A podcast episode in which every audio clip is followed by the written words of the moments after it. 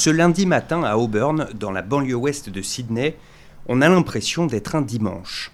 Les devantures de la plupart des magasins sont fermées et il n'y a presque personne dans les rues, si ce n'est un attroupement sous une tente où on peut faire un test Covid. Depuis ce matin, dans ce quartier, et comme au total dans huit municipalités à Sydney, l'armée prête main forte à la police pour faire respecter le confinement. Une initiative qui ne plaît pas du tout à Richard, en chemin pour faire des courses. The army has a purpose. It is not to uh, supervise, regulate the citizens. Le maire de Cumberland, où se trouve Auburn, est du même avis. Ce qui agace le plus Steve Christou, c'est l'impression que ses administrés sont traités moins bien que les habitants d'autres quartiers plus huppés de Sydney. Look, we are absolutely disgusted by this decision because, first and foremost, the state government has lost all control of the situation. When you get suburbs like the eastern suburbs that are more wealthier and affluent, that are suffering the same COVID cases, yet they're not in lockdown, and Western Sydney residents are targeted, that's our issue. We don't deserve to have extra police presence, mounted horseback police, being told we can't leave our houses for more than five kilometres, and now the army coming into our suburbs as of today, it's disgraceful. The army is there to defend its people, not to be used against it. Steve Christou précise également la particularité de ses administrés. Il craint que certains d'entre eux, au passé lourd, soient traumatisés par la présence de militaires dans les rues. 60% of the residents that live at Cumberland City Council were born overseas. A great majority of them have fled wars and are from refugee backgrounds.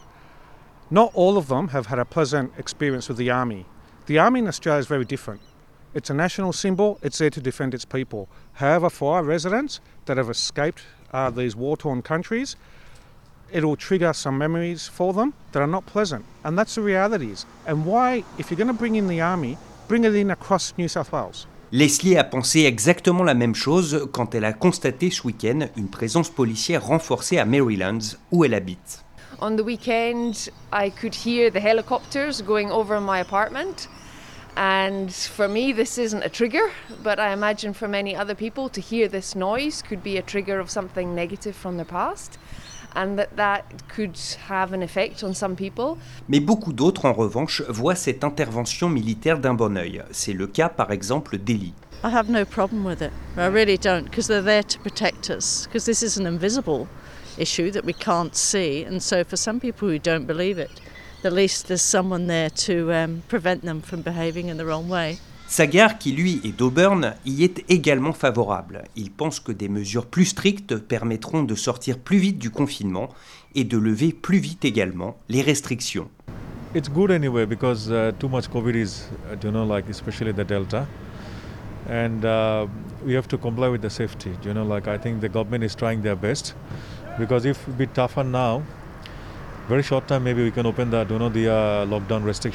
Précisons enfin que les 300 soldats appelés en renfort ne participent pas seulement à des opérations de contrôle, ils distribuent également de la nourriture aux indigents, ainsi que des masques et du gel hydroalcoolique.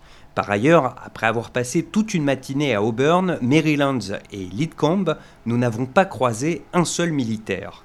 Il faut dire que 300 hommes pour couvrir un territoire de plus de 1200 km, ça n'est au final pas beaucoup.